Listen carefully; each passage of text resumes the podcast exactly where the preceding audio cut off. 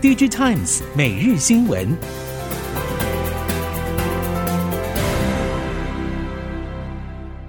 听众朋友们好，欢迎收听 DigiTimes 每日新闻，我是翁方月，现在为您提供今天的科技产业新闻重点。首先带您关心。近期，三星电子传出砍单以及暂停所有事业群采购零组件等情势。尽管未经证实，但熟悉韩厂的 IC 通路业者说明，确实有三星手机销售下修订单量能的传言。加上大尺寸面板应用的电视、笔电、PC 等市况确实不振，显示驱动 IC 需求量减少是现在进行式。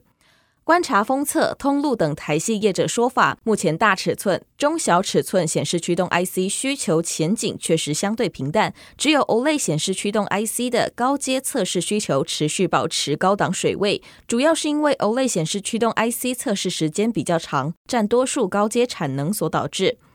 首席半导体业者坦言，确实必须注意三星集团以往跟台厂合作时的双面手法。在电视面板端，作为全球最大电视品牌的三星，也有跟友达等采购一定比例的 LCD 面板。只不过在景气波动时，这些外购的零组件向来可能是最先被调整的部分。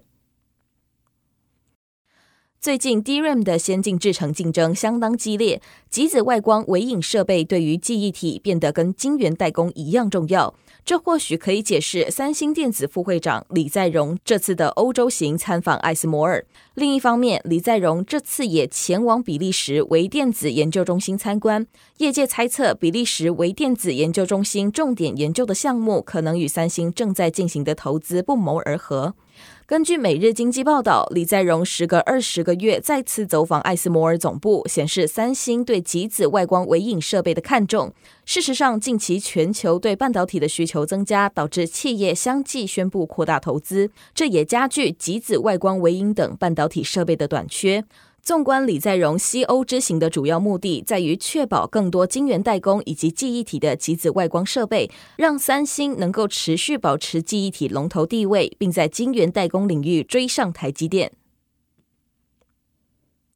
正在以能源转型积极布局电动车充电桩和储能事业的台泥，近日在欧洲布局有成。继台泥子公司旗下专责发展电动车快充和超快充基础设施的 Atlantico，在意大利米兰国际机场建置储能与充电站后，台泥再宣布取得罗马机场营运商 ADR 重要标案，将在罗马菲乌米奇诺国际机场以及前皮诺机场建置结合储能的电动车充电站。近日，Atlantic 也和意大利加油站领导品牌 IP 签署电动车充电站合作协议，将在意大利北部和中部交通密度高的主要道路建置三十四个快充站，其中有几座超快速充电站。根据了解，台泥董事长张安平先前亲赴意大利拜访 IP 高层，因此促成这次欧洲两项重要合作案签订。张安平指出，欧洲对能源的需求高，也相对了解能源应用。当红的电动车普及率也比台湾高，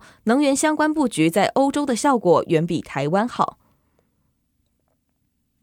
在全球汽车世代交替的时候，车用二级体厂鹏程也完成经理人传承，由原副董姚荡良出任新任董事长和执行长，鹏程正式步入营运结构转型。在总营运目标方面，鹏程除了希望成长率年年维持在二位数之外，更目标五年内落实燃油车和新能源车零组件供应双轨并行。姚荡良指出，随着燃油车市占下降，鹏程车用二极体总出货量也逐渐下修，但营收以及利润持续成长，主要是全球燃油车节能减碳趋势快速拉升鹏程的高效二极体与超高效二极体出货，而且两者的价格以及毛利率都比标准二极体好。整体来看，鹏程各车用二极体的全球市占率仍然维持高档。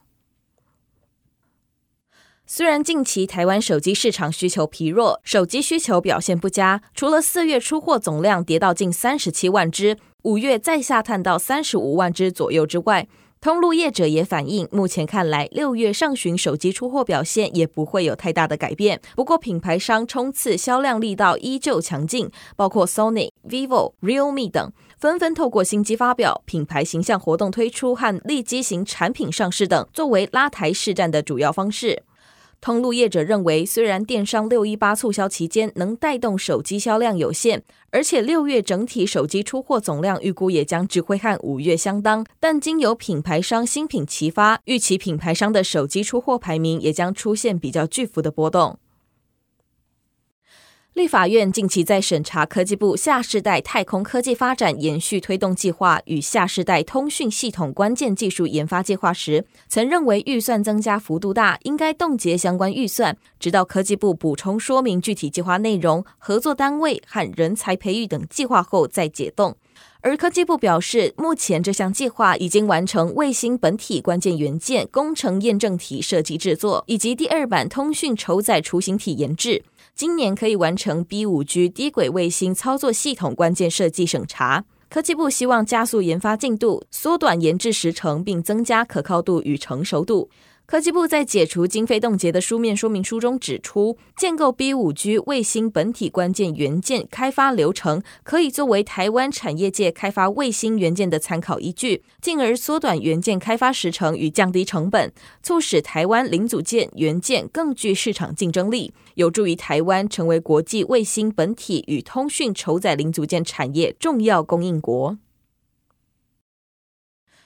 美国 Alphabet。亚马逊、微软等多家科技巨擘，以及 Intel、超微、革新、美光等共一百二十多家科技公司高层联署，除了美国 Big Tech 大厂以及各家半导体业者联名之外，也可见台积电董事长刘德英、联发科董事长蔡明介以及三星电子总裁暨晶圆代工业务总经理崔世英署名联署。在十五号，由美国半导体产业协会发起联名致信给美国参众两院领导人，敦促两院就五百二十亿美元半导体补助法案立法取得共识，提交美国总统拜登签署通过。根据报道，信中指出，全球其他地区不会等待美国采取行动，美国的全球竞争对手正在对其产业、劳动力和经济进行投资，美国国会采取行动强化美国竞争力势在必行。美国半导体产业协会希望最终立法版本除了五百二十亿美元晶片补贴内容之外，还将包含半导体制造以及 IC 设计业者可利用的投资税收抵免措施。